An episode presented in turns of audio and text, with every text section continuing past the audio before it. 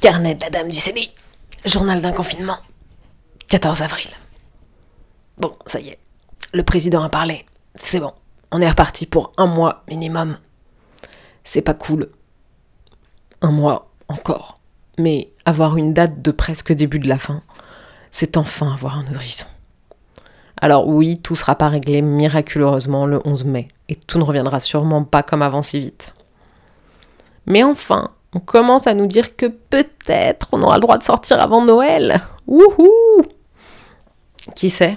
Peut-être même avant Pâques 2021 Pour fêter cet hypothétique droit de sortie, aujourd'hui je me suis offerte une balade. Bon, bien évidemment dans le cadre de, des 1 km autorisés. Alors, j'ai croisé des policiers qui rentraient dans le commissariat. Et là, moment d'angoisse. Est-ce que j'étais pas à la limite de mon confinement? Est-ce que j'étais pas trop loin de chez moi? Est-ce que le carrefour du centre-ville n'est pas hors limite?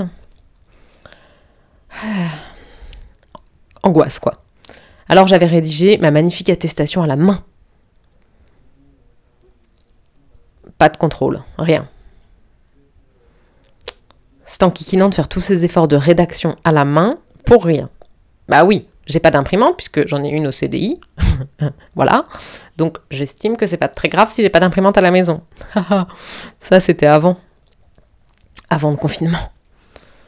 Après, je suis allée acheter Cosette dans un tabac presse pour varier un peu mes lectures.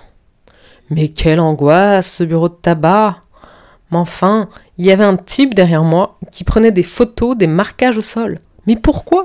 Pourquoi faisait-il ça? Est-ce que j'avais pas respecté le sens de circulation? Est-ce que j'étais bien rentrée? Est-ce qu'il y avait pas trop de monde quand j'étais rentrée? Je ne sais pas. Est-ce que je respectais pas assez la distanciation sociale? Je ne sais pas pourquoi elle prenait des photos, des flèches. C'était très angoissant. Surtout après avoir lu un article sur les corbeaux. En temps de guerre et en temps de corona. Et voilà, on devient complètement parano. Est-ce qu'on va pas me dénoncer? Bon, après, peut-être qu'ils trouvaient les flèches trop belles en vrai. Qui sait Les gens sont bizarres parfois. Il y avait du monde en ville d'ailleurs. C'est fou. À Chalon, tu te promènes le dimanche, tu vois jamais personne. Mais là, tout le monde se balade. Bon. Bon, moi aussi en fait. Donc je peux rien dire. Peut-être qu'on était tous dans nos limites de 1 km. Je suis donc revenue par un bout du mot. Le mot, c'est une de- des fabuleuses rivières qui traversent Châlons-en-Champagne. En, en vrai, c'est sympa. Mais euh, finalement, ça m'a déprimée de devoir regarder l'heure, être sûre que je ne la dépassais pas, de me dire que je pourrais pas aller jusqu'au Jar, super parc, qui est hors de ma limite de confinement. Je crois finalement que je vais continuer l'activité physique à la maison plutôt. Parce que c'est trop déprimant de sortir et de pas pouvoir faire ce qu'on veut finalement. Et puis, comme dirait mon mec, c'est très déprimant de savoir qu'on aurait été confiné plus longtemps que les Balkany. Petite pensée pour tous ces gens qui sont en CTU confinés dans 9 mètres carrés, qui eux viennent de prendre deux mois de prison quand même. Bon, alors le truc qui finalement peut les consoler entre guillemets, c'est que dans les prisons, ils sont plus nombreux. Je suis pas sûre que ça soit une grande consolation. Donc je pense beaucoup à eux. À eux et aux prisonniers qui ont des, des conditions encore plus dégradées qu'avant d'ailleurs. Je me suis fait la réflexion. Pourquoi est-ce que Macron n'a pas libéré l'Élysée?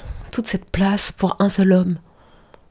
On aurait pu mettre, je sais pas moi, tous les SDF du 8e arrondissement à l'Élysée. Non, ça aurait été cool. Mais non, il y a un mec dans une maison immense. Oh bah après, il peut bien parler des gens qui sont entassés euh, dans le 9-3.